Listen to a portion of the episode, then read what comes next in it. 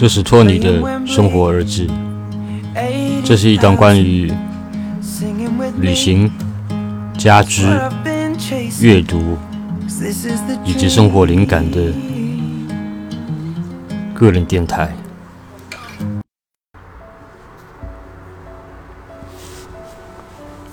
嗨，大家好！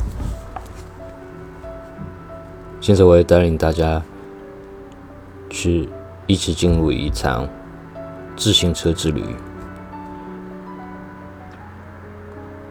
这是爱尔兰的女孩戴弗拉·莫菲从爱尔兰骑行到印度的一次难忘的经历。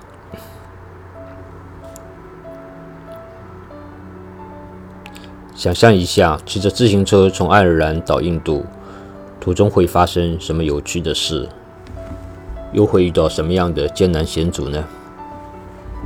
戴弗拉·摩菲是个土生土长的爱尔兰女孩。从爱尔兰骑行到印度这个想法，她从十岁起就开始在脑子里酝酿了。一九六三年，戴弗拉终于得以踏上旅程，那使得她满心欢喜。跃跃欲试，一点儿也不害怕。他还透露自己当时只带了一套换洗衣服，不过顺手捎上了手枪和弹药。这些手枪和弹药当然派上了用场，他们帮他在伊朗吓跑了小偷。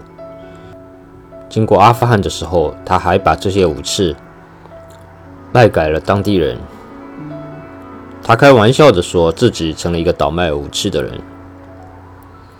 在戴夫拉眼里，除了在阿富汗的一辆大巴上，他被来福枪把狠狠地击打了几下，断了三根肋骨。经过这趟漫长的骑行旅程后，戴夫拉终于到达印度德里。之后，他还在当地参与了帮助难民的志愿活动。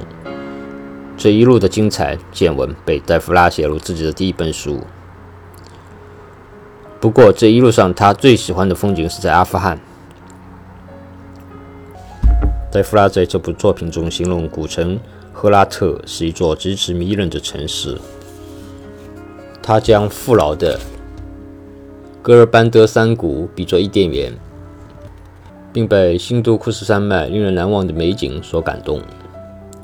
完成这趟漫长的骑行旅程后，戴夫拉一发不可收拾。开启了长达四十年的旅行写作生涯。对戴夫拉来说，旅行的精髓在于一个人上路，彻底切断和故乡、家人、朋友的联系。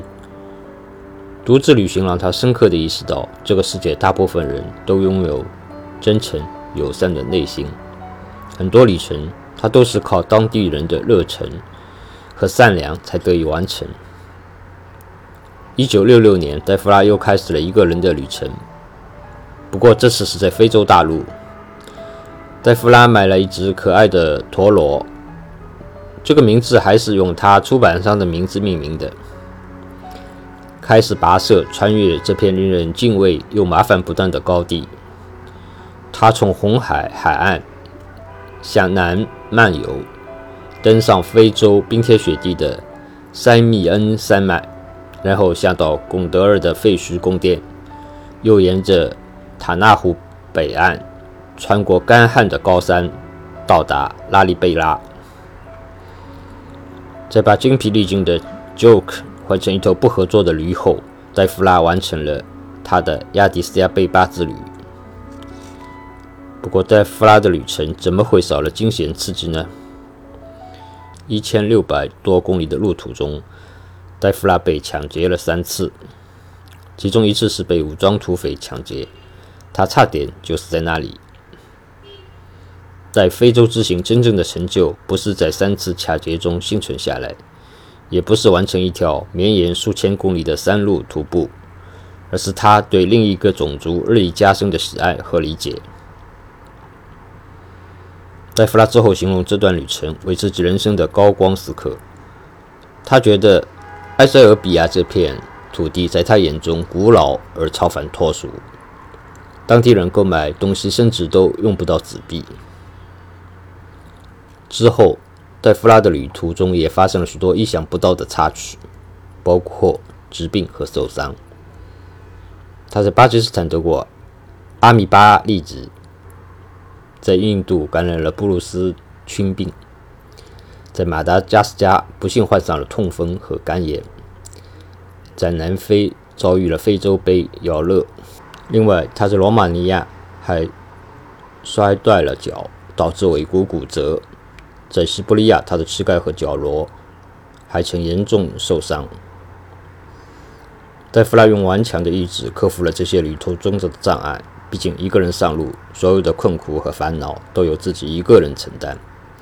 不过，偶尔他又会带上女儿瑞秋一起旅行。在瑞秋五岁的时候，戴夫拉带着她前往印度。他们一起走过喀拉昆仑山的险境断崖，挑战喜马拉雅山冷峻的冰雪世界，穿越深不见底的印度河峡谷，一路上惊险不断，甚至面临死亡威胁。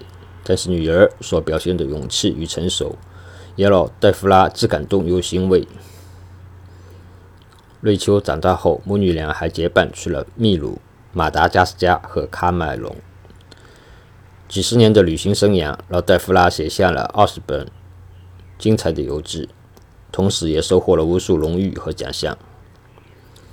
不过，游历过世界各地之后的戴夫拉和十岁时一样，依旧保持着谦逊的内心，同时又很大胆，随时准备突破界限。晚年，戴夫拉仍然生活在爱尔兰的村庄里，没有电视、空调和洗衣机。并且保持着手写，然后用打字机打印的写作习惯。今天的分享到此为止。